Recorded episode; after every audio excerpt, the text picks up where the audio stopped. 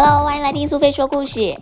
今天苏菲要跟大家分享的故事叫做《爱吃糖的倒霉怪兽》。给我糖果！给我糖果！四角大厦的二十五楼传来一阵吵杂的哭闹声。小金跟小恩无理取闹的声音，高分贝的音量打破了夜晚的宁静，连圆圆的月亮都皱起了眉头，邻居也纷纷捂住耳朵，关上了门窗。给我糖果！给我糖果！妈妈，给我糖果！小金用力拉扯妈妈的裙子，吵着要买糖果。小恩则是吊在冰箱的门把上面，跟着吵闹。但是妈妈还是摇头，说着不行。过了几分钟，小金跟小恩偷偷的打开门走出去了。两兄妹各自抱着一个小猪存钱筒，想要去大楼前面的甜蜜商店买糖果。他们站在电梯门口等着电梯来。甜蜜商店是小金一家人常常去的商店啊，因此他们跟老板非常的熟。两个人在购物篮里面装满了各式各样的零食，有糖果、巧克力、饮料、饼干和冰淇淋。接着，他们把小猪存钱筒放在柜台上面，要把钱付给老板。老板一边清点费用，一边把所有的零食都装进了袋子里面。小金跟小恩提着好几大袋的袋子，准备要走回家了。叮，电梯的门开了，小金按下二十五楼的按键。好想快点回家吃零食哦！对呀，可以吃这么多，真开心。小恩开心到忍不住在电梯里跳了起来。哎，小恩，不可以在电梯里面跳啦！就在这个时候，电梯突然在四楼停住了。电梯门打开，出现了一个非常可怕的怪兽。他说：“给我糖果，不然我就吃了你们！”小文吓得赶快躲在哥哥后面。小金虽然很害怕，可是不能够让怪兽把小金吃掉啊！糖果在这里啦！咻的一声，怪兽吃完糖果之后，瞬间就不见了。小金跟小恩双腿发软，瘫坐在地上。电梯又往上移动了，但是在六楼的时候，叮！给我糖果，不然我就吃掉你们！怪兽出现了，一边流着口水，一边大声的吼着。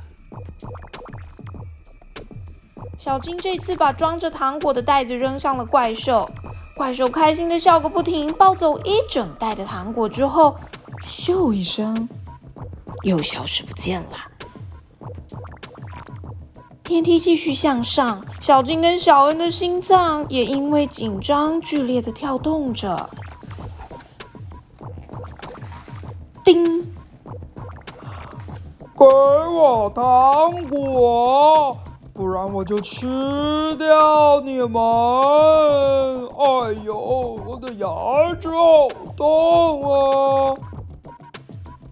这次电梯停在十楼，怪兽又出来了。但这一次，他捧着下巴，露出痛苦的表情。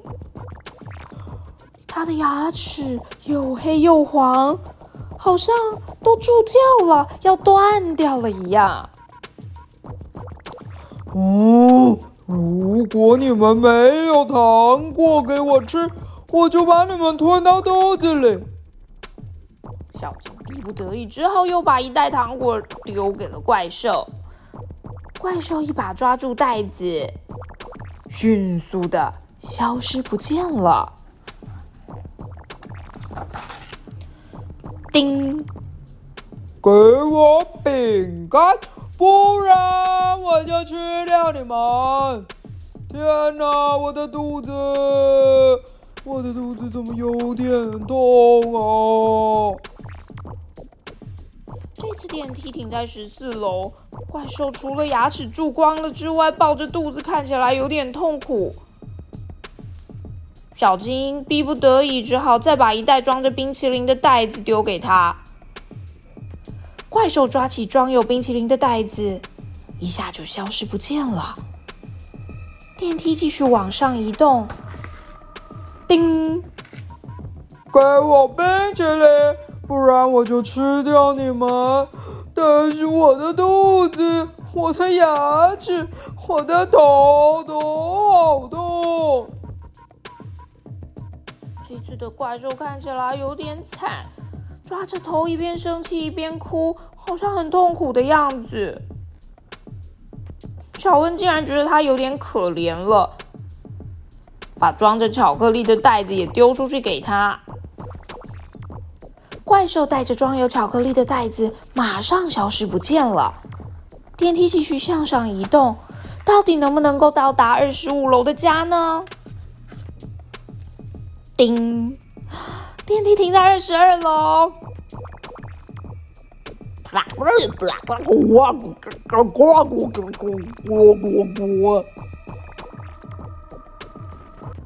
怪兽的牙齿全部掉光了，他在说什么话？小金跟小恩根本听不懂。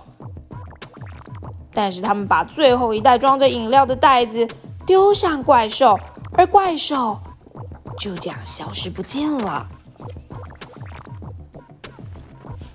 二十三楼，二十四楼，就快要到家了。但是，叮！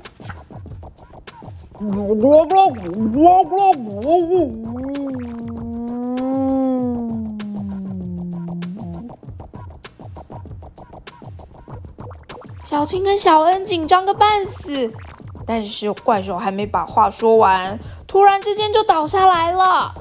小青赶快把门关上。后来，怪兽就再也没有出现了。叮！小金跟小恩终于抵达位在二十五楼的家，打开门看到的是妈妈。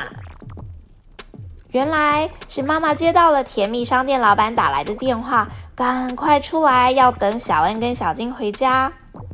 嗯，你们买的糖果跟零食呢？妈妈，我们再也不要吃糖果跟零食了，因为对身体不好。妈妈很开心，小金跟小恩不再无理取闹，三个人紧紧抱在一起。圆圆的月亮看到了，你看也笑的好开心呢。